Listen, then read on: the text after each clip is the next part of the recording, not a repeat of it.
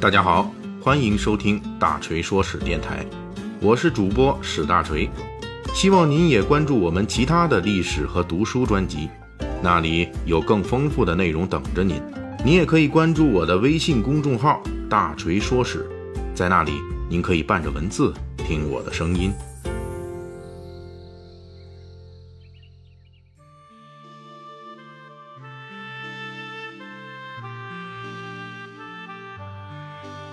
上一回《三国演义》细节解密，大锤给大家讲述了小说《三国演义》中单名成堆、双名罕见的情况，其中就提到了，在刘关张桃园三结义之后不久，就有两位贩马的大商人前来赞助刘备，先后赠送了刘关张这一伙人良马五十匹、金银五百两、兵铁一千斤。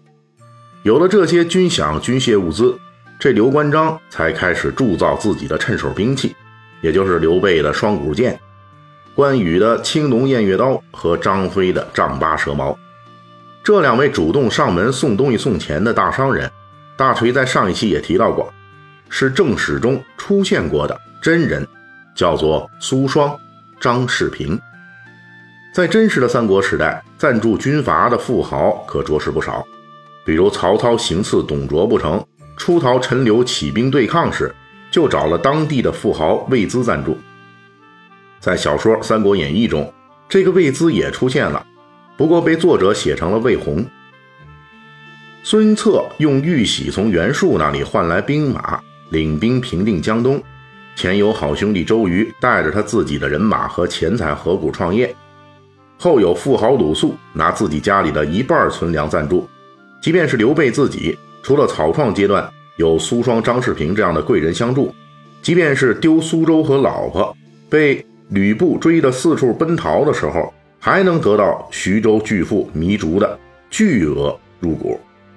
糜竺不仅送妹子、送钱、送粮食，还赞助了两千家奴，让损兵折将的刘备得以恢复元气。刘备、曹操、孙策这些人在起兵之时，都是货真价实的军阀。或者说潜在的军阀，为什么会有这么多富豪商人愿意给他们提供无偿援助呢？这其中肯定有富豪是被自愿的，比如周瑜向鲁肃借粮的时候，请注意，这周瑜可是带着几百号人的队伍啊来借粮的。大锤认为啊，如果说有个人借东西的时候还带着几百个人过来，那带头的肯定不是指望这几百人帮他一起来说好话的，这几百号人。有很大可能性是打算一言不合借不来粮食，那咱就自己动手搬粮食。如果借主不肯让他们搬，估计这几百人带着的兵刃家伙就派上用场了，那也就是明抢了，就是软的不行，咱就来硬的呗。但是鲁肃呢，表现得非常沉着冷静，而且很机智、豪爽大方，直接拒绝了周瑜的借，改为无偿赠送。但是这个赠送只是送家中存粮的一半。这个慷慨度的把握是非常恰当的，这种聪明的处置方式也成功把周瑜的一次近乎武力威胁的杀气腾腾的借粮行动化解成了双方的友好协商赞助粮食活动。又聪明又识时务，同时还慷慨大方，这样的人谁不愿意交往呢？从此以后，鲁肃与孙策、周瑜的良好关系就建立起来了。应该说，除了这种武装求赞助的特殊情况，大部分商人对军阀的赞助还是自愿的，这就涉及一个动机问题。一般来说，商人在三国时期赞助军阀，大部分都有谋求本土安全和家产安全的直接诉求。比如苏双、张世平作为贩马的商人，他们这种长途贩运特别容易因为黄巾军起事受到影响。鲁肃赞助孙策、周瑜。也是周瑜在鲁肃家乡担任守土长官期间。不过，如果仅仅把商人们对军阀的赞助认为是简单的花钱买命求平安，那就太小瞧我们古代的商人了。这就涉及古代商人赞助军阀的另一个根本性的原因：谋取更大的经济利益，甚至是政治利益。实际上，我国古代商人很早就有通过投资参与政治活动的传统。比如春秋时期的管仲，战国时期的吕不韦，这些都是经营商业一路发展到经营国家的商人典范。管仲在齐国为相就有了仲父的支撑，吕不韦则做到了秦始皇的仲父。尤其是这吕不韦，在《战国策》中留下了一段关于奇货可居的著名对话，也就是“耕田之力不过十倍，珠玉之营不过百倍，而立国家之主可胜无数。”有了这样的前辈典范，后续商人们插手政治的动力就有了。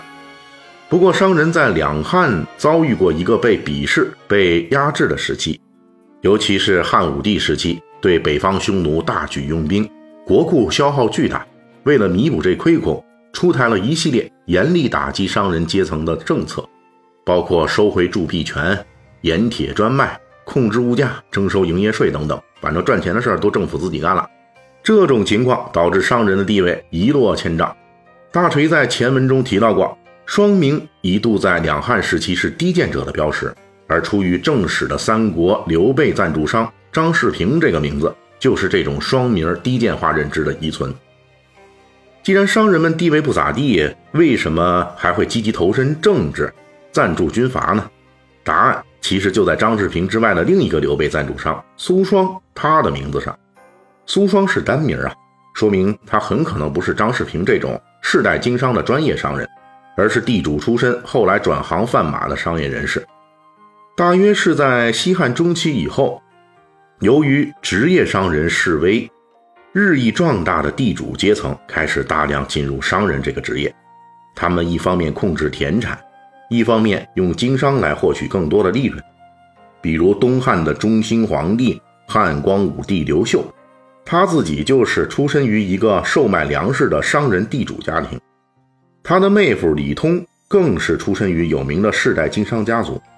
在东汉统治时期，商人通过购买土地成为地主，地主通过经营手工业和农产品成为商人，二者日益合流，成为商人地主阶层。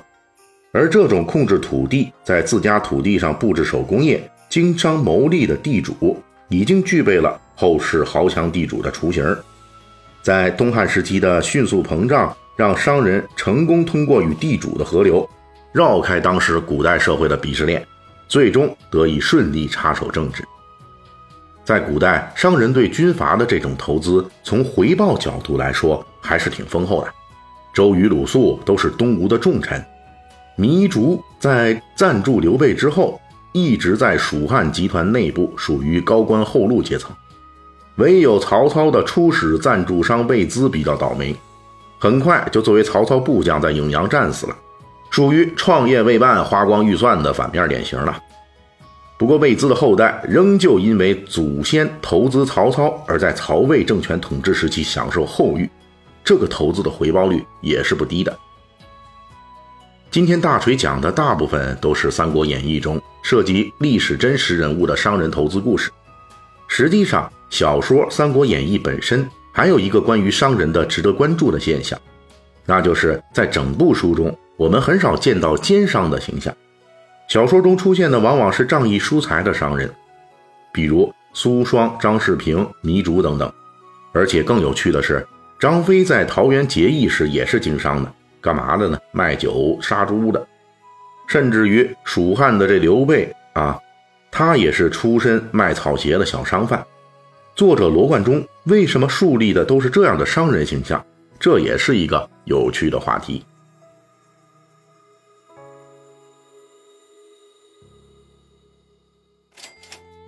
感谢大家的收听和对大锤一如既往的厚爱。